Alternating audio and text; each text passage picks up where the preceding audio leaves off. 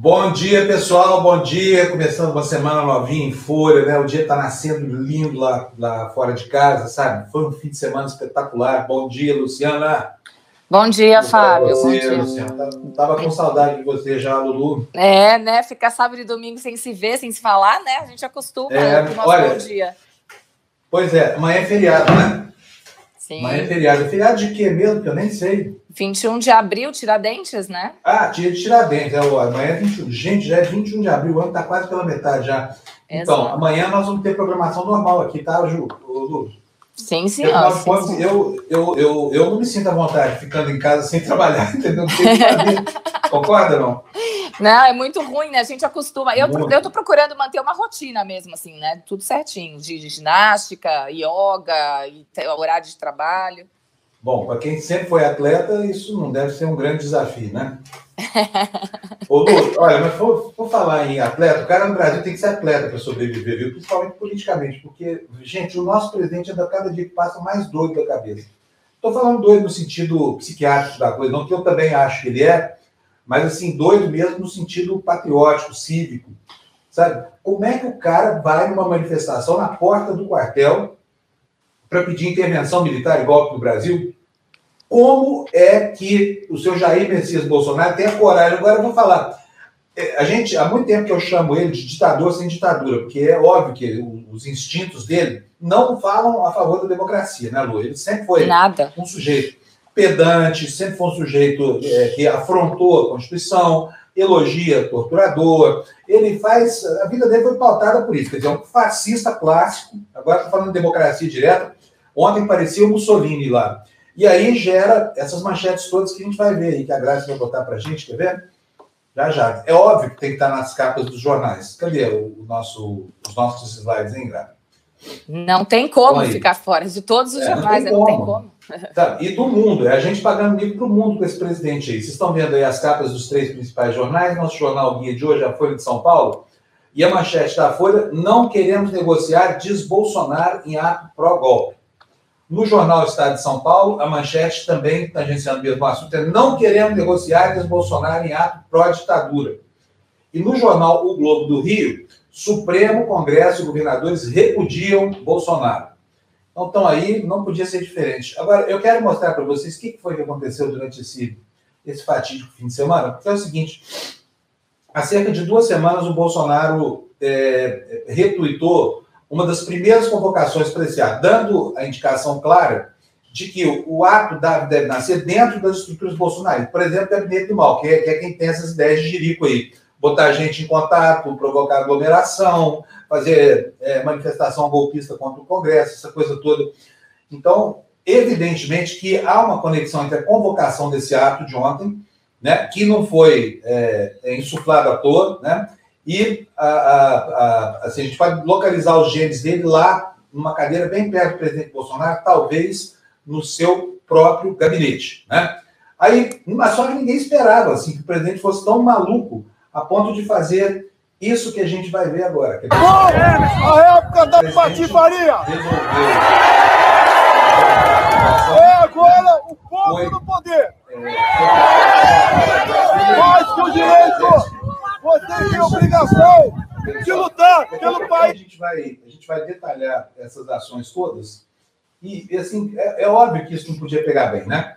Mas como se não bastasse ainda, quando o domingo já parecia vencido, estava todo mundo exausto de tantas, de tantas é, novidades, notícias ruins, essa coisa toda, aí também aparece o fantasma do Roberto Jefferson na televisão, sabe, para dizer que o Rodrigo Maia estava preparando um golpe contra o Jair Bolsonaro.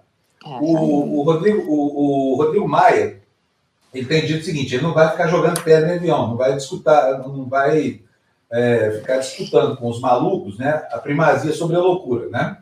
E só que os apelos dele tão, não não não estão adiantando nada, viu?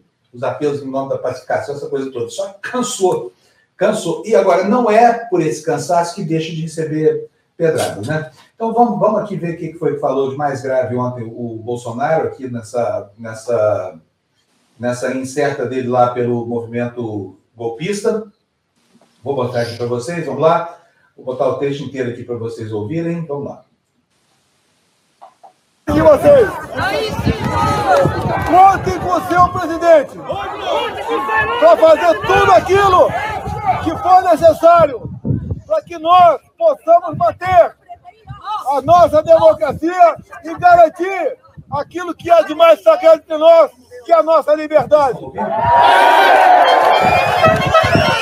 no Brasil têm que entender que estão submissos à vontade do povo brasileiro. Tenho certeza. Todos nós juramos um dia dar a vida pela pátria. E vamos fazer o que for possível para mudar o destino do Brasil. Cheia da velha política.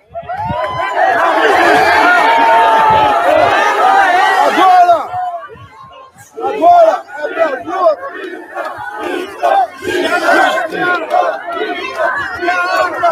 Agora é Brasil acima de tudo e Deus acima de todos.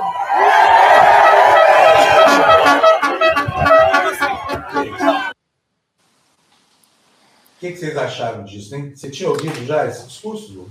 Eu ouvi, eu ouvi sim, eu fico, eu fico abismada primeiro de ver que como é que as pessoas ainda podem defender né, um, um, um presidente que faz o que faz, quer dizer, vai defender, vai pro, o movimento pró-ditadura, um, um, momento que o Brasil é, teve violência, censura, tudo de negativo, uma página que, que se desse a gente queria apagar né, da história, porque tanta gente morreu, tanta gente sofreu, tantas famílias foram é, é, diretamente atacadas né, por, por conta da, da, da, ditadura. Então, assim, como é que ele vai? Daí ele fala, ele botou fazer tudo para manter a democracia, né? Foi a frase dele. Eu queria saber o, o que, que, ele entende como democracia, sabe, Fábio? Porque tá difícil, tá difícil. Democracia é o regime do demônio. Do demônio, pois é, é só se for demônio. isso, porque. Exatamente. É isso aí. Bom, só que essa incerta do Bolsonaro teve consequência, né? Várias consequências aqui. Então vamos, vamos falar da, da, das consequências. É, olha, primeiro é o seguinte: não bastasse o pai ter uh, resolvido aterrorizar o país mais uma vez com essa perspectiva de golpe, essa coisa toda, vocês não imaginam o que, que o debilóide do filho dele postou. O 02, o Carluxo, né, mais conhecido como, não, menos conhecido como Carlos Bolsonaro, vereador federal. Imagina o seguinte, o pai fazendo campanha, é, é, essa campanha de entra contra as instituições, o filho dele, olha só, tá aí na página dele no Twitter, posta essa atrocidade aqui, olha.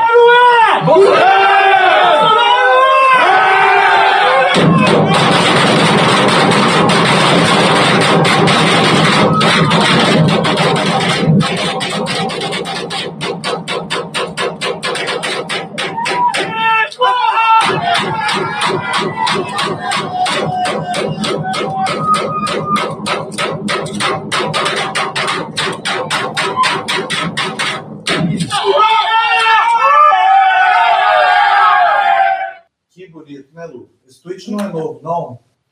Mas, assim, é muito babaca no lugar só, sabe? Não tem outra palavra para falar, sabe? É muito idiota no lugar só. Bolsonaro! Esses caras são os crocodilos, né? Ó, mas eles querem resolver o quê? O país na base da bala? Olha, Como... é o seguinte, a história prova, né? E prova, a nossa história mesmo prova, que o caminhar da humanidade é em relação ao futuro, não é em relação ao passado, não, hein? Tá? A gente anda para a frente, não é? Quem anda para trás é caranguejo. Nós caranguejo. andamos para frente. Agora, a família Bolsonaro parece assim. Você sabe o que é o selacanto, Luciana?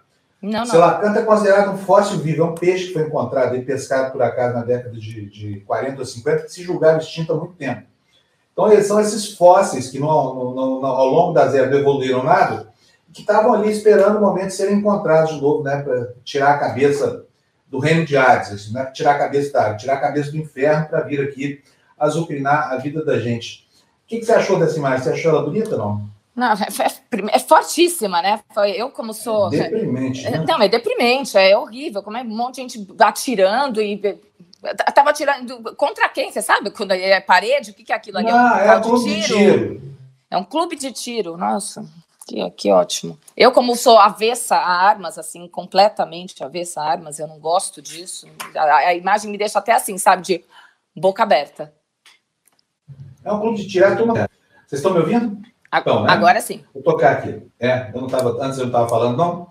Vamos ver, aqui é tudo instável. A gente construiu em regime de home office. Hoje faz 36 dias que nós estamos em home office, hein, gente? Aprendemos a trabalhar em casa, vê que a nossa, que a nossa é, qualidade técnica até melhorou muito né, nos, últimos, nos últimos dias, a partir desse isolamento aqui, que me obrigou a um treinamento intenso a todos nós, né? A gente aprendeu a trabalhar assim.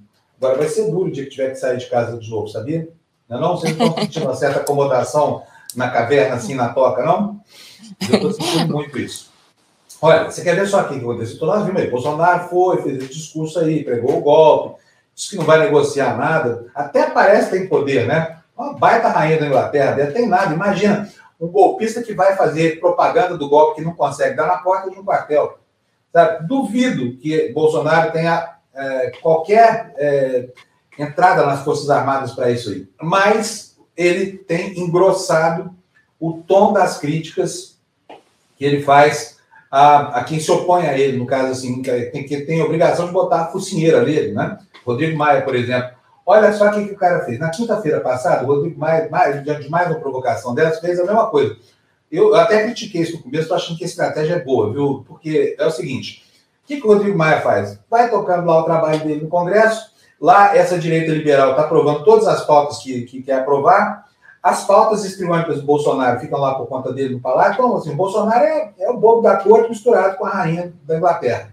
Não manda nada.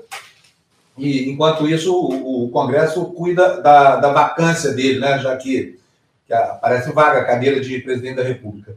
Mas não é, não é, é não é sem ofensas, essa coisa toda, sabe? Olha só o que ele fez com o Rodrigo Maia. Quer ver só? Preste atenção, vocês vão ver aí. O Rodrigo Maia falando na quinta-feira passada que ele não, ele não iria é, responder no mesmo tom as provocações do Bolsonaro, e veja o que o Bolsonaro, no Twitter dele, fez em relação ao Rodrigo Maia. Olha só, a gracinha.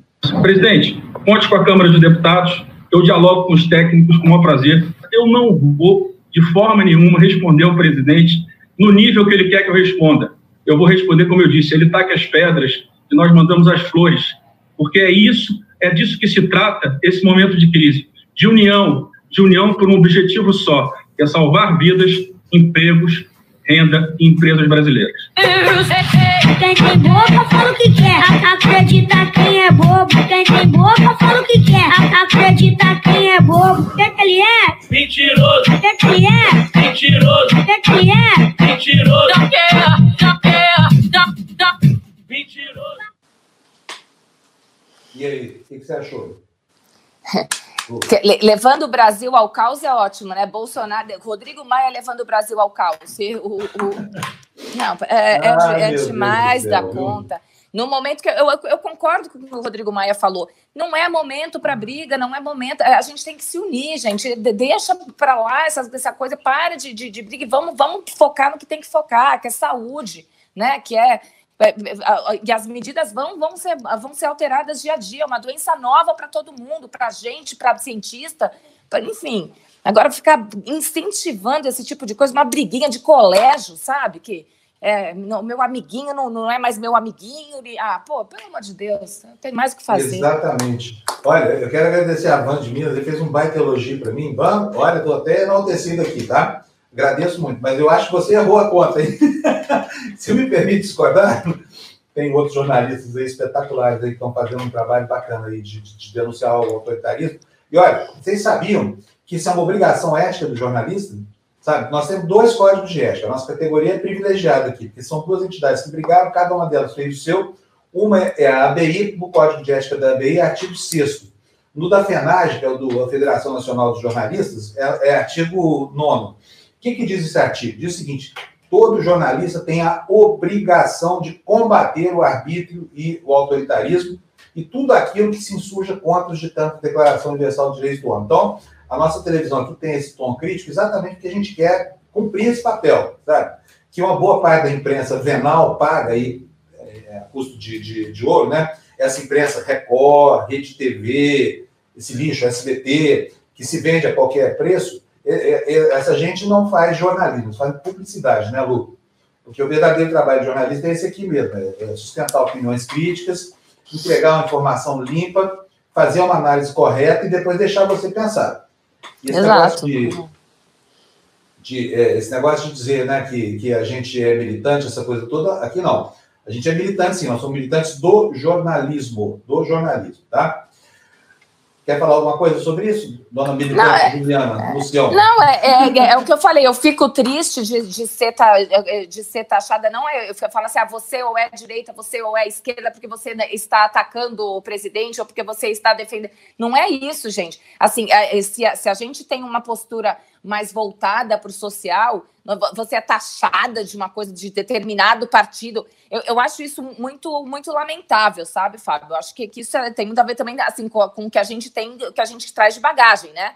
Tem a, tem a sua Claro. formação. Então, assim, eu, eu não, a, a gente não vê. Eu, eu sempre fui uma pessoa voltada pro- mais para o social. Então, assim, eu vou. é, é, Obviamente que meu pensamento político vai por aí. Mas porque eu tenho isso em mim, eu sempre fiz, eu sempre participei de, de projetos sociais, enfim, eu me preocupo, não é porque eu tenho plano de saúde que eu não vou me incomodar com quem está na fila do SUS e não consegue fazer uma mamografia, por exemplo, que é um exame básico, que fica esperando dois, três anos e que morre de câncer de mama. Né? Então, assim, eu fico indignada mesmo.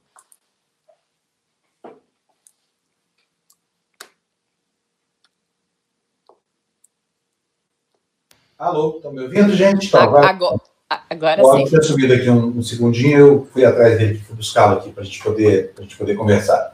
Ah, olha só, não acabou não, a gente pensa que acabou, o Bolsonaro fez seu passeio, fez sua pregação demoníaca e antidemocrática, essa coisa toda. Aí estava todo mundo bem, assim, pensando que ia começar o Fantástico já, assistindo Domingão do Faustão. Quem que aparece na internet para alucinar a gente aqui? Um fantasma! Um fantasma que tem instintos selvagens, assim. Foram buscar lá nas catacumbas que estava enfiado em Petrópolis, Roberto Jefferson. Né? Lembra do Roberto Jefferson? Aquele cara que deflagrou o escândalo da CPI do mensalão, né? Sim. assim, um corrupto, foi condenado, corrupto no apoio. É, agora, vão lá e tiram ele das trevas, toda vez que precisam fazer um clima de terror no país, acham o Roberto Jefferson lá, e olha só o que, que foi que ele disse ontem.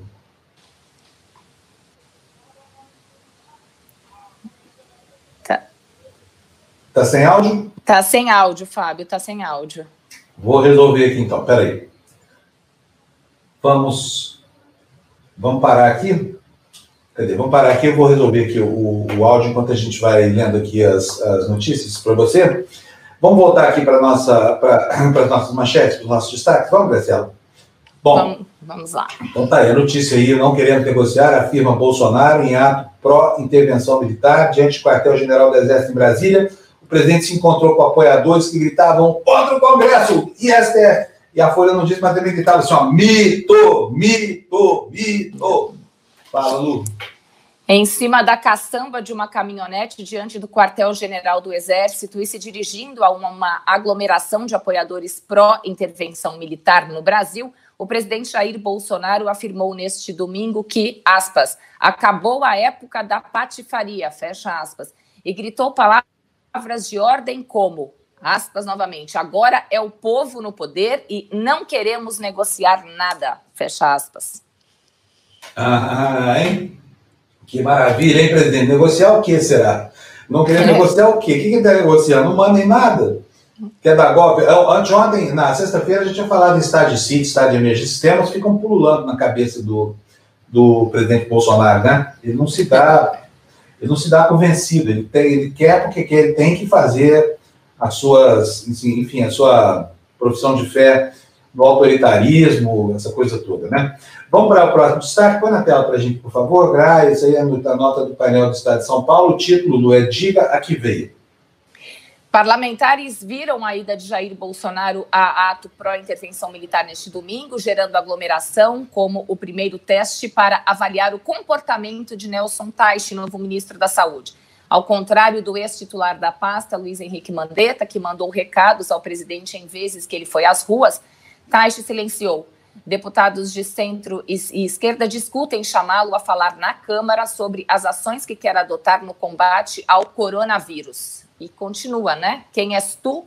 Líderes partidários avaliam que Taishi não detalhou suas posições sobre isolamento. O silêncio dele neste domingo reforçou a avaliação de que ele será tutelado por Bolsonaro. Gerou ainda o receio de que ele possa chancelar a ideia do presidente de pôr fim a políticas de distanciamento adotadas por estados. E, no finalzinho, fora de área procurada, o ministro, Ministério da Saúde informou que não se manifestaria sobre a participação de Bolsonaro no protesto em Brasília. Pois muito que bem. É, vocês estão me ouvindo bem, não? Estão, né? Estão me ouvindo bem? Então, agora, olha aí, ó, o que, que eu tenho para vocês. Olha, vocês estão me ouvindo, não? Sim. Sim, então vamos lá. Então vou botar para vocês aqui. Como eu disse, estava todo mundo bem lá na frente da sala, esperando Fantástico, vendo Domingão do Faustão. De repente, Bolsonaro aparece numa live lá no, no Palácio da Alvorada, acompanhando uma outra live.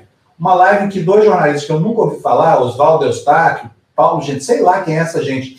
O fato é que é o seguinte, o tal do Oswaldo Eustáquio é um sujeito tão ansioso para puxar o saco do Bolsonaro que ele estava, assim, com a, com a gengiva inchada, entendeu? De tanto ficar sugando o saco do presidente lá. E, e o Paulo Generoso nem, nem me deu o trabalho de, de, de, perceber o que ele falava, porque esse cara é, é de um movimento desses aí, pró-Selacanto. Então, não te importa. O que importa é que disse o Roberto Jefferson aqui, sem dar provas de nada, ele se saiu com estas pérolas que você vai ver a partir de agora. O que, é que ele está fazendo com isso? Ele esvazia a agenda do presidente da República e ele constrói a sua. Isso ele está fazendo o quê? Tomando os poderes é, legais, constitucionais, políticos que foram conferidos ao presidente Bolsonaro e passando a exercer a presidência da República, cargo para o qual ele não foi eleito.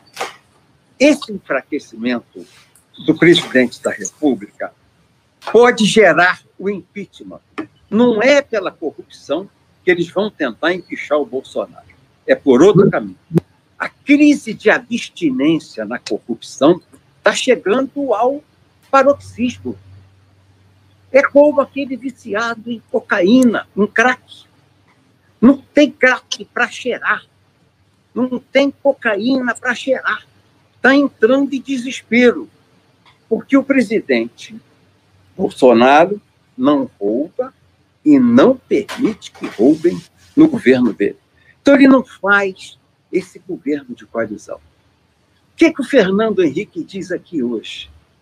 Que quem não faz o regime de coalizão perde o mando político no Congresso Nacional. Está aqui no jornal O Estado de São Paulo. E que, quando perde a agenda política, pode ser empichado porque se não tem comando da pauta política no Congresso, se a pauta política é da Câmara dos Deputados e do Senado, o presidente, por não poder governar a agenda política do Congresso Nacional, pode sim, porque ele fica sem poderes para governar, ele pode pedir, ser, ter contra ele pedido de impedimento, pedido de impeachment. Isso é hoje uma matéria colocada claramente numa entrevista do Fernando Henrique é, ao Estado de São Paulo. E vai mais o ex-presidente. Ele diz que os brasileiros não gostam do parlamentarismo. Isso é da cultura do brasileiro. Mas que o Brasil vive, no momento, o parlamentarismo branco. É. Olha onde nós estamos chegando. A usurpação é reconhecida pelo presidente Fernando Henrique. Hoje o Brasil vive o parlamentarismo branco. O Bolsonaro tem a agenda política tomada de suas mãos por um governo que ele chama, é, o Fernando Henrique chama é, de, de, de nova coalizão uma nova coalizão para o governo, governo compartilhado. Supremo Tribunal Federal, Câmara dos Deputados e Senado da República. Ele diz que esse governo compartilhado tomou, é, subtraiu das mãos do presidente Bolsonaro a capacidade da agenda política e que isso pode abrir as portas para o impeachment do presidente da República. O que ainda impediu que o povo, que o presidente fosse empichado porque ele não comanda a agenda política, diz o Fernando Henrique, é que o povo não foi para a rua para pedir impeachment. Olha a gravidade da coisa. Está traçado o mapa. Você toma do presidente a agenda política, faz do parlamentarismo branco governo compartilhado entre a Câmara dos Deputados, o Senado da República e o Supremo Tribunal Federal, roubando de 60 milhões de brasileiros a oportunidade de ter um governo escolhido ideologicamente com programas claros na pessoa do presidente Bolsonaro. Triste isso, né? Esses troglodistas voltando aí do, do, do passado para nos manter a todos amedrontados, né? Com, com cadê? Cadê eu aqui? Por que eu estou fora aqui, meu Deus Por do céu? que, que você tá todo preto aqui pra gente? Tô preto, tô preto, tô preto. A tela tá toda preta. Agora é. Melhorou assim? Ficou mais claro? Ah, melhor, né? É olhar aí. para você é sempre melhor. É, o problema, assim, o problema são, os, são os olhos, não é não dizer são os seus olhos, são os meus olhos. Então vocês viram, vocês viram essa daí? Aí, aí vem o Roberto Jefferson e faz essa palhaçada. O Bolsonaro posta uma piadinha contra o Rodrigo Maia, chamando ele de mentiroso, de canalha, não sei o que mais. Sabe que nós vamos chegar com esse clima? Fala sério. Onde é que o país vai chegar? Onde é que vocês acham que a gente chega? A gente chega até ali na esquina? A gente não chega em lugar nenhum. A gente vai chegar ness- nessas manchetes dos jornais. E vamos ver as manchetes falar nisso? Põe para a gente, para gente ver se acha alguma notícia boa aí, mas não acha notícia boa, só vem isso. Olha, apelo golpista de Bolsonaro coloca militares em saia justa. Crise sobe no degrau. Governadores veem tentativa de golpe sem apoio. Ou seja, o presidente vai fazer campanha pelo autogolpe na porta do quartel. Que coisa ridícula, Bolsonaro. Para nós a notícia aí, Lulu. A escolha minuciosa do local, o QG do Exército, e da data, o dia do Exército, colocou as Forças Armadas ante um impasse que juravam querer evitar desde que pactuaram apoio tácito ao pleito presidencial de Bolsonaro no segundo turno de 2018. Agora, os fardados terão de se posicionar sobre as intenções de seu comandante. Bolsonaro foi claro em sua fala, quer uma ruptura ao estilo Hugo Chaves, de aspas, povo no poder, fecha aspas, desde que, claro, o poder seja exercido por ele. É isso aí. Viva a democracia! A minha a democracia! A sua É. democracia que se dane, entendeu? Vou te botar numa jaula, você vai ser livre dentro de uma gaiola. É o que vai acontecer. É o que diz o nosso incrível presidente da República, o intelectual ínclito, o nosso genuíno ditador sem ditadura, o nosso poderoso sem poder, Jair Messias Bolsonaro, muito mais Jair do que Messias. Vamos tocar o nosso nossa leitura dos jornais aí, porque senão a gente não acaba, né? Olha o gado indo para o abatedor aí, ó. Isso aí que eu chamo, é uma cena. Hora de apartar o gado. Aliás, foi um fim de semana, parecia, sabe, na, na fazenda, minha família é de fazendeiros, viu, Lu? Quando tinha castração de, de, de boi e vacinação, era mais ou menos como essa cena que você está vendo aí, ó. Lá na Avenida Paulista ontem. Né? Onde dois dias o, o, o gado parou ali, transformou a, a Paulista em sua cocheira. Enquanto isso, a ambulância não passava, gente é, era hostilizada, que não estava com essa, com essa roupa, né? Essa apropriação que eu acho ridícula das cores da bandeira do Brasil, como se elas virassem slogan dessa direita histérica, rançosa e atrevida que a gente aí na foto, né? Mas, enfim, vou parar de dar minhas opiniões aqui, porque a gente precisa aprender a, a apresentar a notícia para depois opinar. Não opinar e depois ler a notícia, né, Lu? Então vamos lá, Lu. Foge a gente, depois eu dou minha opinião, você dá a sua. Vamos lá.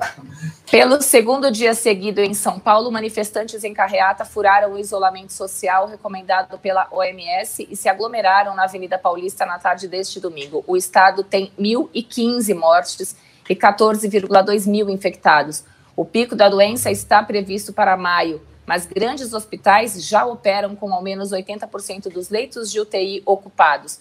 Vestidos de verde e amarelo e com bandeiras do Brasil, os apoiadores do presidente Jair Bolsonaro pediram o fim do isolamento social e protestaram contra o governador João Dória, do PSDB, contra o presidente da Câmara, Rodrigo Maia, do DEM, contra o Congresso e o Supremo Tribunal Federal. Em alguns lugares eu recebi uma foto, até eh, no Rio, foi, no caso no Rio, ali na, na altura do Vidigal. Para quem conhece o Rio de Janeiro, né, que tem a, a Niemeyer, ali a gente uh, passa pelo Vidigal tinha algumas pessoas que estavam é, jogando ovos na, no pessoal da carreata e um policial militar apontou a arma para É. essas pessoas na, na varanda. Uma, uma foto o- fortíssima. Aliás, é uma coisa deplorável, né? Porque não importa, assim, sabe? Uma coisa de direito de manifestação. A outra é o uso indiscriminado da, da violência. Né? Ou desse. Que história é essa? O cara é um agente do Estado. Ele não pode ficar ameaçando as pessoas, mesmo, ainda que seja um bolsominion. É um absurdo isso. Dizer, a gente Exato. discorda completamente disso, né? Ex- Vamos exato. voltar para os nossos destaques. Vamos, vamos para a próxima notícia. Na tela, Gra. Aí a manchete CNJ avalia a retomada gradual de prazos da justiça, mas isso só lá no mês de maio, né? Em comitê de crise, ganhou força a proposta de retorno inicial para a segunda instância. Segunda instância, por enquanto.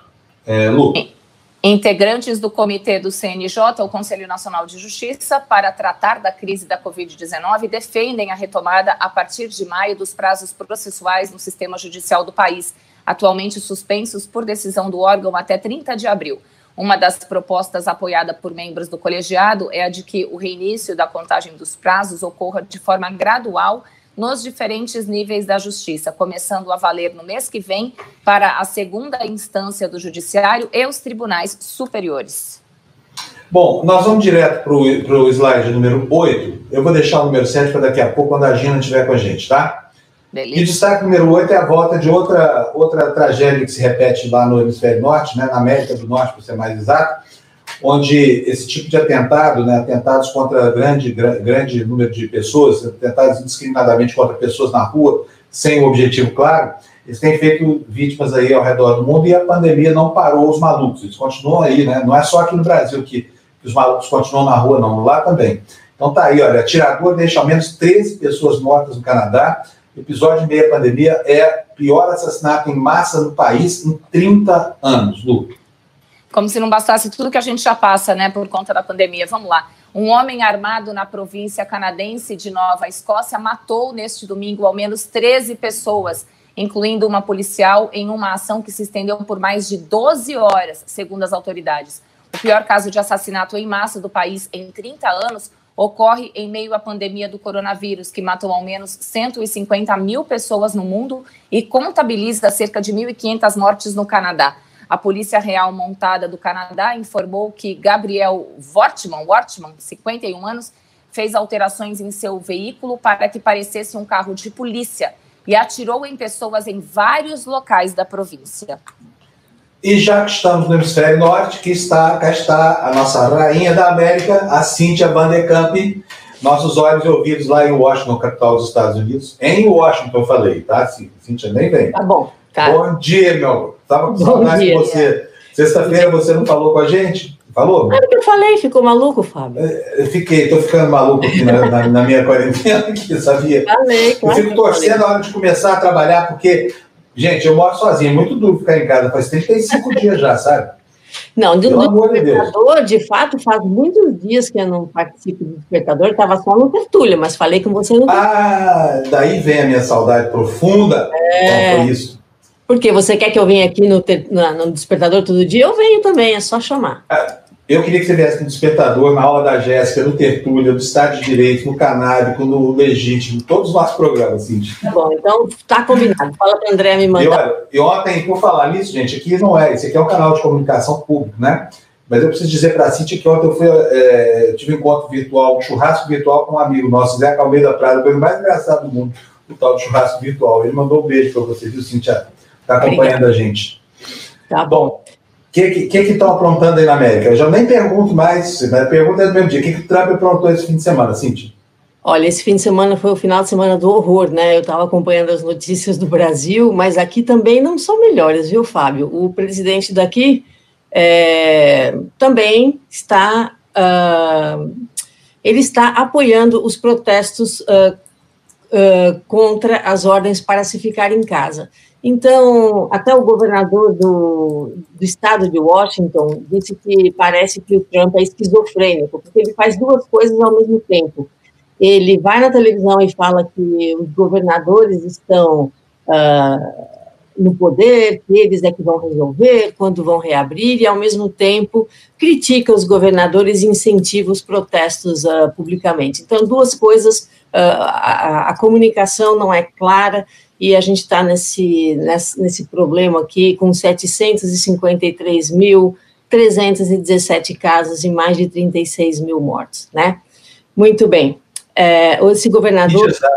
Diga. Eu continuo perguntando assim: como é, que o, como é que o eleitor do Trump entende que a China, com 1 bilhão e 700 milhões de habitantes, teve assim uma fração, né, do que teve de mortes, o, o do que teve de mortes lá nos Estados Unidos? Um país que teve tempo para se preparar, né, Cintia? Mas o negacionismo falou mais, mais forte, né? Então, mas ele usa aquela estratégia, ele não, estou falando dos, dos seguidores dele, né? O pessoal que vota no, que vota no Trump, também, como os que votam no, no fulano daí, é, genérico. Tem a desculpa, é, tem a desculpa na ponta da língua o tempo todo. Eles falam que a China está manipulando os números, que os números são muito maiores, e mesmo que sejam, não é, não é desculpa para deixar morrer 36 mil pessoas aqui. Enfim, é, os malucos uh, que, fa vão fazer esses protestos, como no Brasil, eu vi algumas imagens esse final de semana uh, de carreatas e tal, aqui também, sabe? E o governador da Flórida abriu as praias. Então, estavam as praias cheíssimas no final de semana.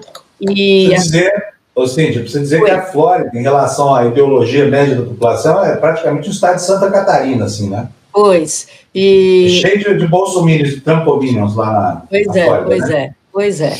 Então, o que, que aconteceu? O, o, pessoal que é contra a abertura das praias subiu uma hashtag uh, os, os Flori, Floridians Morons na, no Twitter esse final de semana, que eu achei perfeito. Significa moradores da Flórida são os imbecis. Uh, mas, enfim, a coisa tá assim aqui, sabe? Quem falou isso? Uh, no, no, no, uma hashtag que subiu no, na, na, na, no Twitter esse final de semana. Ah, sim. Uh, Alguém criativo aí. Alguém criativo. E, e, e foram atrás, sabe? Estava tava cheio desse hashtag aí no final de semana. Uh, Carolina do Sul, que é ali perto, sabe? Descendo aqui, você vai encontrar a Carolina do Norte, a Carolina do Sul, depois a Georgia, depois a Flórida. Esses estados têm muitas praias. Carolina do Sul também já disse que vai abrir as praias, não falou ainda quando, mas vai abrir. É, estamos em, nos encaminhando para o verão aqui, né? Estamos na primavera, então ali para o sul já dá um, uma boa praia de vez em quando. Uh, então, esse, esse aqui é o, o, o, governador de Washington, ele se chama Jay Inslee. Ele falou que nunca viu, nunca viu um presidente que incentivasse a população a violar a lei. Uh, você sabe que. Se referindo a quem? Ao Trump ou ao Bolsonaro? Ao Trump, né? Mas podia ser os dois também, porque é a mesma coisa. Ctrl, Ctrl V, Ctrl C, como é que é o negócio? Então, Ctrl C, Ctrl V. Ctrl C, Ctrl V. Aí o, o, o Trump, ele vai no. Nesse, ele, não ele vai pessoalmente, mas ele fica incentivando na mídia, né, no, no Twitter dele, e usa uh, o slogan liberem-se, liberem-se, libertem-se para o pessoal que não quer ficar em casa, né. Então, o negócio aqui está bem triste. Uh, do lado um pouco mais positivo, uh, o Congresso está tentando um acordo aqui para mais 450 bilhões para ajudar o pequeno comércio, porque o fundo que eles tinham feito para o pequeno comércio, ele, uh, eles... Acabou? Oi, está me ouvindo? Estou te ouvindo. Acabou o fundo? É, o, o, primeiro fundo acabou rapidinho, em uma semana tinha se esgotado. Então, agora estão lá tentando arrumar mais um fundo de 450 bilhões para ajudar o pequeno comércio. E a última coisa que eu tenho rapidamente aqui é os testes de anticorpos, que são fundamentais aí para a reabertura das coisas, não estão funcionando, são imprecisos, tem uma uh, estão com problemas e os governadores falam que enquanto não tiverem uh, testes precisos, eles não vão reabrir as coisas, e aí o Trump vai e, e se alinha aí com, com esses uh, manifestantes de rua, carreatas, tá, tá ficando que nem a, tá ficando que nem aí aqui, sabe? O pessoal saindo na rua para protestar. Que beleza. Que, que bom, bom né? Segundona. olha, a imbecilidade é um fenômeno global. A burrice é outra. Quer dizer, a pessoa que sai para se contaminar ou para levar o vírus para casa, contaminar um filho, um contraparente, o pai, a mãe, além de ser um estúpido, é um imbecil de, de quatro postados. Não tem outra coisa. Porque como é que o cara vai para a rua desafiar um vírus? Gente, é um vírus. Entendeu? É um vírus. É. Não é? Né? Fica, eu acho que Carluxo postou. Você viu isso que o Carluxo postou? Na, na, Não na... adianta ter armas, né? Você não vai conseguir atirar no, no vírus. Não vai conseguir atirar nos vídeos. Olha, falar isso, vou mostrar para o pessoal que chegou agora. Olha o vídeo que o Carluxo botou no Twitter dele aí. O pai dele ameaça por um lado e ele diz qual seria, no imaginário doentio dessa família de malucos aí, o cenário para ele. Olha isso, Cintia, que lindo, ó.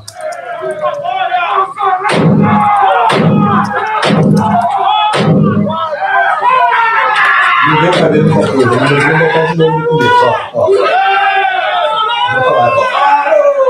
Aí, ó. Ai, meu Deus do céu.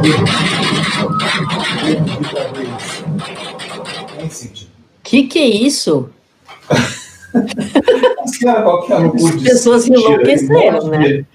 Diz o pessoal, eu não quero nem falar isso, porque eu acho que é, é- é colocar em nível muito rasteiro a discussão. Mas diz que o problema dessa turma aí é o tamanho de certas virtudes, ó, desse tamanhozinho. assim, Entendi, ó. entendi. Ele tem que fazer, não tem armas assim, próprias. Então, olha, as tomara que eles consigam tirar no vírus quando o vírus vier, chegar na casa deles. né? É, bando de imbecis, não tem outra palavra para falar. Aqui no Brasil é a mesma coisa, né? Olha, aqui né, a gente usa a palavra gado para definir esse tipo de comportamento. Aí nos Estados Unidos chamam esses bolsominions aí de cattle também, não? Não, nunca ouvi essa expressão aqui, não sei. Não? é. Então, sobe a tag aí, pô. É, Vamos. Não. cattle. É. Não é legal? Tem nada disso, é. é. Mu! É, mas mas é, é incrível, né? Olha, Fábio, e, e cá entre nós, né? Cá entre nós e todo mundo que nos assiste, é, eu não tenho muitas esperanças, porque o Partido Democrata ainda arrumou um candidato que também tem, tem grandes problemas, e eu estava lendo um, um, um, uma, um, um repórter aqui falando ah, das medidas do, do Biden para a América Latina, ou seja, é, é triste, viu? A nossa situação, a situação da América Latina, quanto, tanto com um quanto com o outro, não é boa, né? Então, não sei o que, vai acontecer eh, em novembro, não. Mas que o Trump está fazendo um monte dessas coisas ah, por causa da eleição, isso lá é verdade. A popularidade dele deu uma diminuídazinha, ele já ficou histérico e começou a mandar ver aí essas, esse apoio a essas ah, manifestações completamente irracionais, e enfim. Vamos ver o que Bom. acontece. É isso aí, Cintia. Olha, bom dia para você aí, tá? Igualmente. Vamos- Vai ter aula, vai ter aula online? Vai, Cintia. Opa, ho- hoje te- tem às nove da manhã, então, ou seja, 10 horas da manhã para vocês aí. Então, eu vou entrar no Tertúlia rapidinho no começo, que nem a gente fez na sexta-feira. Ah, maravilha, a gente tem uma reunião, uma reunião para ver como é que vai reabrir o negócio, entendeu? É, porque aí eles não sabem abrir o Zoom e botar para tocar, não, né? Não, é proibido usar o Zoom. O problema foi esse, né? Eles, Por quê? Por que é proibido usar o Zoom Zoom? tem problemas de, de privacidade. Aqui, nossa, aqui é, é, é uma. É, é um problema esse negócio da privacidade e tal, né? Então, Mas, Cíntia, Agora, tudo bem. Não, não, numa situação normal, né, em que você não tem uma. em que você não tem uma ferramenta, existe essa ferramenta comercial, ela devia ser usada. Eu eu acho. A gente está aqui fazendo nosso trabalho durante muito tempo nessa plataforma. Funciona Pois. muito bem. Diga, Mas Lu. É, essa questão da privacidade que a Cintia comentou, a minha cunhada é nutricionista e eles estavam fazendo reuniões assim também e deu problema e falando para não usar mais. Eu- não é a primeira vez que, que eu ouvi isso. Aqui também te- ela- cortaram as reuniões pelo Zoom. Isso, exatamente. Parece que eles, eles recolhem as informações das pessoas, e daí você imagina como é que você vai justificar um monte de menor de idade usando uma plataforma, então eles não deixaram. Mas Mas no ambiente escolar, eles não ter a aula a tê-la, porque com Pois, uma, pois. um conteúdo público, não. Agora, não- olha aqui, já que você entrou nesse assunto, é, é o seguinte: o problema é que a plataforma que o condado usa é uma plataforma obsoleta, e eles sabem que é obsoleta, estava lá no, no cronograma deles para repor essa, eh, trocar essa plataforma daqui a dois anos. Então, o que, que eles fizeram? Os gênios da informática do condado não fizeram mais as atualizações dessa plataforma que já era obsoleta. Então, agora você já imagina, não tem, não dá certo. Então, aparentemente, aí eles cancelaram aulas quinta, sexta, aí tiveram sábado, domingo, para tentar aí um, um, um, concerto de emergência e hoje vamos ver o que aconteceu. Amanhã eu te conto, tá bom? Aliás, as tá aulas tá as aulas de verdade vão acontecer a partir de amanhã.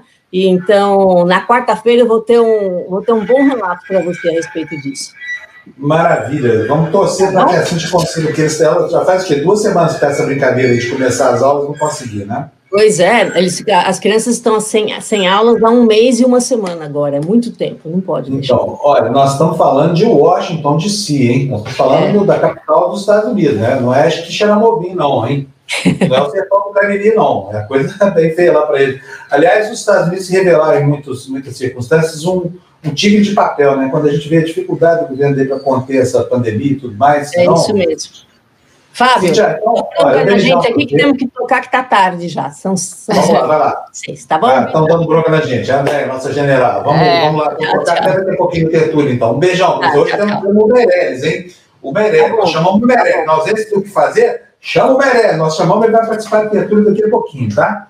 Beijão. É, vai colocando aí os nossos, nossos telespectadores, nossos ouvintes aí, os comentários deles, os bons dias e tudo mais, porque eu estou tão perdido aqui. Vamos, vamos mostrar para vocês agora o segmento mais afetado entre todos os segmentos. Foi o primeiro a começar a parar, né? É, e provavelmente vai ser um dos últimos a se recuperar. Se bem que o nosso segmento aqui, mídia, ele também é, tem essa característica. Quando os empresários percebem que as vendas estão caindo, ao invés de aumentar o investimento publicitário, o que eles fazem? Param de anunciar, né, Lu? Aí mata a imprensa de fome, né? Exato. Ainda que surgiram esses outros modelos de, de financiamento da atividade jornalística, como isso que a gente está tentando aqui no canal, mas é muito difícil. Hein? É difícil. Aliás, vou dizer para você o seguinte: o nosso canal não tem patrocinador, não tem mecenas, não tem investidor. É dinheirinho nosso aqui, de salário de jornalistas que estavam no mercado, e resolveram construir uma plataforma onde a liberdade de expressão tem mais valor do que tinha nas redações onde a gente trabalhava. Então, se você acha que é importante que a gente permaneça aqui, por favor, nos ajude a manter. A conta é alta, né? E a gente precisa muito dessas colaborações que têm, felizmente, chegado em boa hora aqui para nós, né? Porque a crise foi uma pancada, tanto no nosso segmento quanto em outros. A gente sabe muito bem aonde é que o sapato aperta. E sabe também onde o sapato desaperta, que é no seu coração, caro cybernauta. Então, por favor, se estiver sobrando aí na sua conta corrente, bota aqui na nossa, né, Lu? Ajuda aqui o cafezinho. É, exatamente. Olha, tá aí embaixo, olha, faça um superchat, doce, qualquer quantia pelo Apoia-se, doce, ó, doe qualquer quantia pelo Apoia-se barra TV Democracia. Deixa a barrinha correndo aí, Gra. Quando a gente corre para os slides de novo aqui. Vamos, próximo destaque, qual é? Vamos para a tela, olha aí, ó. As companhias aéreas, mas a gente não leu. Peraí, não, é... é isso aí, essa aí, essa é, é a primeira, olha. Está acontecendo no Brasil, está acontecendo no mundo inteiro, né? O número de voos no Brasil caiu 90%. Só que a queda aqui foi maior do que a redução média global, né, Lu? É, a pandemia de coronavírus reduziu em 70% o volume de voos em todo o mundo. No Brasil, a queda chega a 90%. Os dados são do site Flight Radar 24, que monitora aeronaves pelo planeta. A comparação tem como base o número de aviões que voavam em 12 de fevereiro e em 12 de abril às 12 horas né, equivalente às 9 horas no horário de Brasília. Considerando todos os voos diários registrados pela plataforma em todo o mundo desde 14 de janeiro, a queda chega a 78% em abril. Pois é, muita coisa, né? Muita coisa mesmo. Agora, como eu disse, olha, não é um fenômeno tipicamente brasileiro. No próximo destaque a gente vai ver que a notícia é: companhias aéreas têm custo milionário com aviões em solo. Gol, Latam e Azul renegociam aluguel de aeronaves, reduzem salários e pedem socorro financeiro ao governo do. Um arrendamento de aeronave pode custar até 100 milhões de dólares. Isso equivale a 523,7 milhões de reais. Valor diluído em parcelas mensais ao longo do contrato. A conta por avião pode chegar a 500 mil dólares mensais. Isso é 2,62 milhões de reais quanto a hoje inoperante Avianca pagava no Airbus A320. Preparar um avião para ficar parado, como as três gigantes do setor têm feito, custa entre 20 mil e 120 mil reais em aeronaves menores, fora as revisões mensais, que chegam aos 13 mil reais por avião na Latam, que é a aérea com a maior frota. Muito que bem. Olha, notícias boas. Ô, Jamil, bom dia. Bom dia, bom dia. Ô, Jamil, como você aparece assim do nada, Jamil? Que mágica da tecnologia é essa? É tecnologia. Não, esperando. Não tem nem roupa para ficar com o Jamil na mesma tela, viu, Lu? É, a gente está gente tá parecido hoje, Jamil. Listradinho, ó. O teu é, pre, é preto ou é azul? É azul, mas está valendo. Se é preto tá também. Valendo. Tá valendo. Tá, valendo. Tá combinadinho hoje. Jamil, lá falando lá de Genebra, para a gente, como todo dia aqui no Despertador, quais são as boas, Jamil, hoje? Olha, tem uma. Como é que anda o nosso planeta? É, olha, uma, na verdade, primeiro, uma notícia muito parecida com essa da, das empresas aéreas. É, a IATA, que é a entidade, vamos dizer assim, a, a, a, a federação de todas as é, empresas aéreas do mundo, Fábio, ela coloca já o prejuízo das empresas aéreas no mundo em 2020 na marca dos 350 bilhões de dólares. Então, de fato, é, esse fenômeno aí registrado no Brasil, como você acabou de citar na matéria, é, de fato é algo mundial é, e, claro, deixa muita gente extremamente preocupada. Aqui na Suíça, por exemplo, já no mesmo caminho, uma, uma indicação de que as empresas aéreas vão precisar de algum tipo de resgate financeiro, porque, claro, o tombo foi inédito, nem no 11 de setembro isso aconteceu, nem em 2008, enfim, é algo completamente novo e, portanto, com muito prejuízo. Agora, a notícia, Fábio, é o seguinte: ontem, talvez é, você tenha visto por aí, ontem teve uma reunião dos ministros de saúde do G20, inclusive com a participação do nosso novo ministro da Saúde. Essa reunião era para ter aprovado um plano de ação, basicamente, para é, levar o mundo a uma, uma tentativa de solução para o coronavírus. E a reunião terminou sem sequer que um, é, sem que, na verdade, um comunicado final fosse aprovado. Por quê? Porque o governo americano rejeitou e disse que não assinaria qualquer tipo de declaração conjunta com o restante é, dos países do G20, que é o diretório, basicamente, mundial, né? É, e deixando muito claro que não existe hoje uma estratégia comum desses governos para levar o caso adiante. Então, é extremamente preocupante é, que você tenha um G20 que termine sem um comunicado final e que esse comunicado final, que estava pronto, eu tenho até uma cópia, é, que estava pronto, não tenha sido publicado porque um país não aceitou assiná-lo. Então, é bastante impressionante a dimensão da falta de coordenação internacional que vivemos. Pois é. Agora, deixa eu te perguntar uma coisa. Algum efeito prático já se sentiu aí nessas ameaças do, do Trump de cortar a verba que financia um quarto orçamento da OMS? Já deu ainda não? Não, ainda não, porque ele ainda paga, na verdade, o que ele pagou em 2019 vale até o final do ano fiscal dos Estados Unidos, que é meados do ano. Então, de fato, ele deixaria de pagar, é, ou na verdade, ele, volta, ele não pagaria a próxima etapa, é, que seria apenas no segundo semestre do ano. Agora, é, já existe os cálculos que estão sendo feitos pelos de, diversos departamentos dentro do OMS, mostrando que, por exemplo, a luta contra a erradicação da polio seria a principal atingida com o corte de dinheiro dos americanos. Os americanos destinam uma parcela muito grande de tudo que vai para a OMS para a erradicação da polio. E aí você vê que uma situação que não tem nenhuma relação com a briga China, Estados Unidos, OMS, que não tem nenhuma relação com as vítimas do coronavírus, ou seja, é, as vítimas da polio, essas são as, vamos assim, as primeiras vítimas que podem ser feitas justamente por conta é, do fechamento da torneira americana. O que é dramático, né, Fábio? Afinal de contas, como é que você pode explicar que um programa é, de vacinação da polio no Afeganistão, ou no Sudão do Sul, ou na Etiópia, não vai acontecer porque o governo americano não concorda com a forma que a OMS está realizando o trabalho sobre o coronavírus. Né? É, é, algo que é difícil explicar para essas populações que recebem a, a vacina. Muito bem, tá bom, Jamil. Mais algum destaque seu daí, não? Olha, o outro destaque é aqui é os espanhóis dizendo que vão precisar de 1 trilhão e 500 bilhões de euros para que a Europa volte a ter algum tipo de restabelecimento econômico também. E essa vai ser a proposta que os, os espanhóis vão fazer na quinta-feira, é, na reunião é, da União Europeia, da cúpula da União Europeia, vão pedir aí a criação de um fundo com 1 trilhão e 500 bilhões de euros. Haja, haja dinheiro para recuperar dessa pandemia, viu, Fábio? Pois é, é, é, muito maior que o plano Marshall, né? Que, que foi o plano que, para que a Europa eh, saísse da Segunda Guerra Mundial e, e que a sua economia fosse reerguida. Jamil, um abração para você, boa, boa segunda, boa semana, até amanhã, tá? Tudo bom para vocês. Beijo, beijo. Olha, vamos passar para o próximo slide, então. É, eu queria que a Gra botasse para a gente. Ah, Buongiorno! Buongiorno! Vamos lá, gente, que hoje, hoje é correria, né? É, é, é. Tutti, lei va bene, va, lei vai em Lei salute, va vai, bene, allora... va molto bene, moltissimo.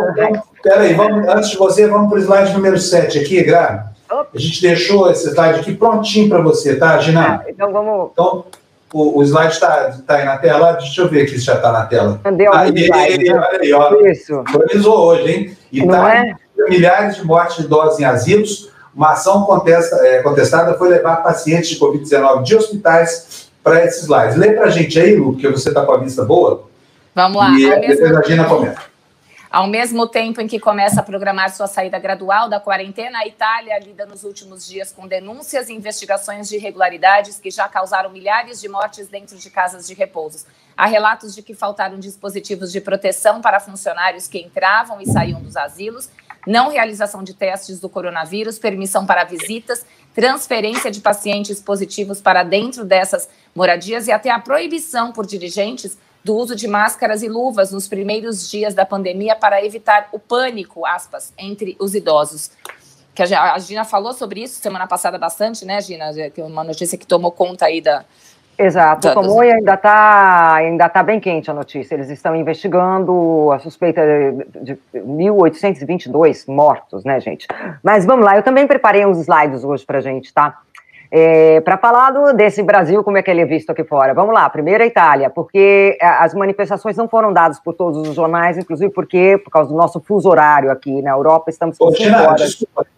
Deixa eu só fazer um agradecimento aqui antes de você seguir. Por Aham. causa disso aí que você está vendo. Olha, o Luiz Alberto Passoli mandou para a gente aí dois reais, pedindo para a gente analisar como chegamos até aqui, para tentar encontrar a saída. A gente vai fazer já. Olha, esse tipo de, de, de contribuição é que faz com que a gente viva, tá? Se você acha que é pouco, dois reais, manda para a gente. Dois reais, um real, qualquer coisa. A gente, nós somos catadores de moedinhas do YouTube, como dizem os nossos detratores aqui, com muito orgulho, tá?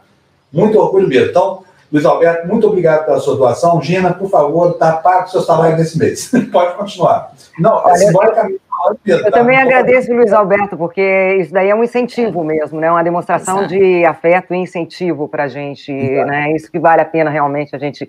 Ah, Cassiana ali, ô Cassiana. Eu vou isso aqui. Tá, então vamos lá. Por favor, é, Grazi, coloca o slide lá, por favor. Isso. Agora, então, estava falando, cinco horas de fuso horário. Portanto, as notícias vieram a respeito das manifestações que aconteceram no Brasil, vieram hoje de manhã, não foram ao vivo ontem à noite, né? Então, Brasil, é, coronavírus. No Brasil, esse é o La Estampa. A- a- a- o Bolsonaro pe- convoca os militares que, que a favor do golpe militar, né? Que em- tem a intenção de, de incentivar o golpe militar. Então vamos lá, Graci. Esse é o fato cotidiano. O fato cotidiano é o coronavírus. Bolsonaro, como o Trump, quer reabrir tudo, mas o povo brasileiro não está a favor. Bra brasiliano não, perdão, povo brasileiro, perdão. Quem tem 30 anos falando não faz com sotaque da pessoa, né, não está a favor. Agora ele fala também dos panelaços e tudo mais. Eu acho bem interessante esse do Eu País, esse título. Graça, por favor. Isso, problemas grandes, líderes pequenos. né? É inevitável concluir que, em, em efeito, né, é, de fato, o atual é, o- o- os atuais dirigentes, salvo algumas exceções, eles são patéticos e preocupantes. Título já de estudo, né, gente? Isso é o Diário de Notícias em Portugal. Bolsonaro participa em manifestação contra o isolamento e a favor do- da intervenção militar. Quer dizer, em Portugal também estão dando o que está acontecendo no Brasil. E por favor. Este daí, este daí é um, um- é um site online do Der Spiegel. Der Spiegel é, é uma revista alemã. Né? E, e esse título é interessante, porque fala assim: o populismo mata. Há uma clara tendência na luta internacional contra as pandemias. A combinação entre o Covid-19 e o populismo de direita parece ser particularmente mortal. Quer dizer, os alemães já pegam mesmo no, no, no, no ponto mesmo do perigo que, que é. Agora a gente vai passar para a França, dá tempo? Tá, vamos lá. É, o coronavírus no, no, Brasil, né? O Bolsonaro um, apoia a, as manifestações, os manifestantes uh, contra o confinamento, né? Contra o isolamento, né? Agora, Bolsonaro, mais o outro que é também um outro jornal francês. É, Covid-19 no Brasil. É, Bolsonaro e os militares preparam uma catástrofe para os trabalhadores. Né? Isso daí também pega fundo na, no problema que está acontecendo no Brasil. Nós temos, acho que talvez mais um outro jornal francês, temos, Graci? Aliás, a Graça, olha, é preciosa, porque ela... Olha, é, esse é um jornal desse grupo LSI, e eles fazem uma análise, e é exatamente também pegando aquilo que a, que a Cíntia estava falando, né? Eles fazem uma análise de, de, de alguns países onde ocorreram as manifestações também, não só no Brasil. Nenhum deles foi o presidente, foi para a rua, vamos deixar bem claro. Nos Estados Unidos, é, Brasil e Alemanha, é, sempre, esporadicamente, os manifestantes anti-isolamento, né, é, estão, as manifestações, perdão, anti-isolamento estão se multiplicando. E o que, que aconteceu na Alemanha? Também alguns, uh, alguns manifestantes foram às ruas protestar contra o fechamento. A polícia chegou, dispersou a manifestação, mas não houve nenhum, nenhum ato de violência. Nos Estados Unidos, a Cíntia já contou para a gente o, o, o que, que aconteceu na Flórida. E aqui, no, aqui também se fala nesse site sobre o Brasil, que toca mais na coisa. Por quê? Porque é o presidente que vai para as ruas e está claramente é, invocando a participação dos militares, né, é. a intervenção militar. Isso gera uma Olha, certa... Deixa eu agradecer aqui, Gina, o Marcos Maida, que é nosso parceiro aqui, mandou vintão para nossa conta. Beleza, Marcos. Eba, obrigada. Uma produtora virtual. Viu? E nós vamos mandar um pouco de, de como é que chama isso? De polvilho para a Gina poder fazer pão de queijo lá na Itália. Acha polvilho aí em Roma, não? Porque mandioca não tem na Europa, né, Gina? Não, mandioca tem nos mercados, mas ela vem da África normalmente, né? O que vem do Brasil nos é, mercados. Não é mandioca brasileira. Mandioca brasileira é muito melhor. Mas... Ah, não tem, não tem aquela mandioquinha frita aqui não, viu? aquela é uma delícia. É, os italianos dizem, mas ela é a sua morte, né? Aquela mandioquinha frita gostosa, assim, molinha. Olha, um mandiocão, assim. Hum, delícia, hein? Olha, meu, tá, eu estou adorando, os ouvintes, estão, os telespectadores cybernautas estão adorando esses lives, fazer isso todo dia, tá, gente? Ah, vamos. Olha, vamos, vamos então, porque nós temos uma corridinha tá aqui para fazer agora, faltou muita coisa, né? Beijo, faltou, a gente se encontra faltou. daqui a pouco, então. Beijo, no, tá bom, né? beijo. beijo. Beijo. Tchau, tchau, tchau. Vamos, vamos lá, então, gente, rapidinho, vamos fazer aquela nossa corridinha para você não ficar sem informação, porque a professora Jéssica já deve estar por aí, né? Aliás, não estou vendo a Jéssica na live aqui. Cadê a Jéssica? Precisamos dela aqui, porque, olha, hoje tem aula na nossa academia aqui, Economia da, Academia da Pandemia. Você pode. Ah, tô falando, já ouvi o sininho tocar aqui. Olha quem chegou, ó. Oi, Jéssica, bom dia. Bom dia, bom tudo dia. bem? Bom tudo dia, bem, professora? Bom dia. O que, que vai ser preciso hoje para sua aula, Jéssica? Nada, absolutamente nada. Só a força de vontade e o corpo. Só isso? Só isso. Bom, eu tenho 50% do que é necessário, então eu tenho corpo. Mas quem tem a força de vontade não deve perder, porque a Jéssica está fazendo um baita de um esforço aí. Agora mesmo ela começa. Só vamos dar uma corridinha aqui nas manchetes que a gente não conseguiu ler e você começa a sua aula, tá bom, Jéssica? Tá bom, até daqui a até pouco. Já. É. Então, até já. Uh, onde é que nós paramos aqui? Eu preciso reaver aqui a minha, minha projeção, porque eu já nem lembro, mas estava no, no slide número 7, mas a gente já tinha passado fazia muito tempo. Isso, uh, na, no, 11, no slide número 11, né? É, no slide Isso. número 11. A gente está falando. Então, algumas notícias vêm para o bem, outras vêm para o mal. Enquanto a criminalidade na rua, homicídio caiu quase 20%, nós temos essa manchete: ocorrências de violência doméstica saltam 20% em São Paulo na quarentena. Dado tem base 7.933 chamadas APM de 20 de março a 13 de abril. A tendência é de alta, infelizmente. Vamos para a próxima manchete? Lu, com você? Vamos lá, para 89%, decisão sobre cloroquina cabe aos médicos. Em pesquisa do Datafolha, 7% concordam com o incentivo do uso do medicamento contra coronavírus por políticos. É quem tem que decidir isso são os médicos mesmo, né? Claro, tá cheio de gente que acha que é o pastor, que é o presidente, sabe? Despreza a ciência, fazer o quê, né? É. o cara ficar doente, ele vai cair no hospital e vai lá disputar a vaga de UTI com todo mundo. O tratamento ministrado aí é tratamento receitado prescrito pelo médico, né? Próximo destaque, a ajuda federal para respirador e leito demora a chegar aos estados. A queixa se volta a aparelhos após a chegada de equipamentos de proteção individual. A saúde ressalta os repasses. Próximo para a manchete, Lu. Europa passa a marca de 100 mil mortos. E da nossa parte, do lado de cá do oceano, São Paulo já tem mais de mil mortes. O Brasil registra 2.462 mortes, ou 2.462 óbitos, e 38.600 casos confirmados. A União promete um envio de 40 respiradores ao Amazonas, ao Ceará e a Pernambuco. Próxima manchete, Lu.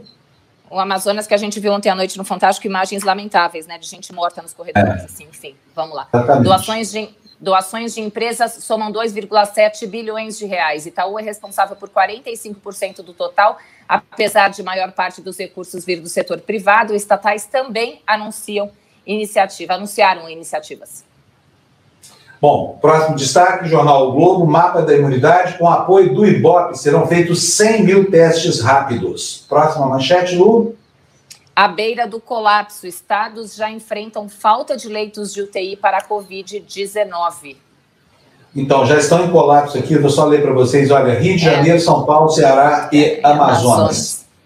Então vai você aí, já que eu tirei o destaque de você, vai você na próxima aí, Lu.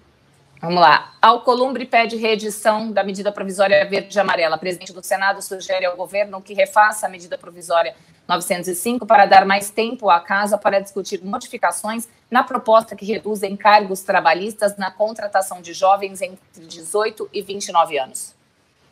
Então tá bom, terminamos aí com as manchetes de hoje. Eu vou só pedir para a Gra, para atualizar aí o PPT dela, porque eu quero mostrar para vocês três tweets aí que foram de autoridades, né, rechaçando, repudiando o comportamento deplorável do nosso ditador sem ditadura, esse Jair Bolsonaro aí. Na tela está aí o primeiro, Rodrigo Maia. O mundo inteiro está unido contra o coronavírus. No Brasil temos que lutar contra o corona e o vírus do autoritarismo.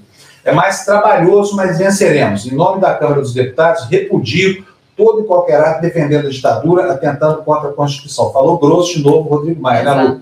É isso aí. Depois vem o Fernando Henrique também, né? Lamentável que o presidente adira manifestações antidemocráticas. É hora de união ao redor da Constituição contra toda ameaça à democracia. Ideal que deve unir civis e militares, ricos e pobres, juntos pela liberdade e pelo Brasil. Muito bem. E o último destaque é uma tuitada do Lula, que eu vou pedir para a Lu ler para vocês aí, pra, porque a gente está se despedindo já de vocês, para começar a linha da professora Jéssica a mesma Constituição que permite que um presidente seja eleito democraticamente tem mecanismos para impedir que ele conduza o país ao esfacelamento da democracia e a um genocídio da população.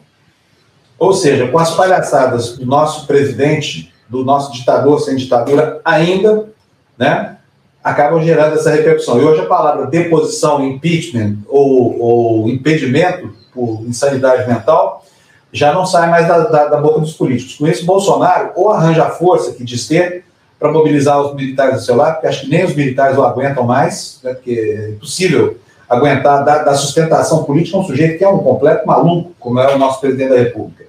Enfim, terminando aqui o espectador, pessoal, bom dia para vocês, muito obrigado a todos que estiveram conosco aqui. Mande o seu dinheirinho para nós. Apoia.se barra TV Democracia. Lu, fala tchau para todo mundo, Lulu. Beijinho em todos, muitos corações, muitos corações para todos. Vem aí, então, a escolinha, a nossa escolinha da professora Jéssica aqui, a Academia da Pandemia. Bora!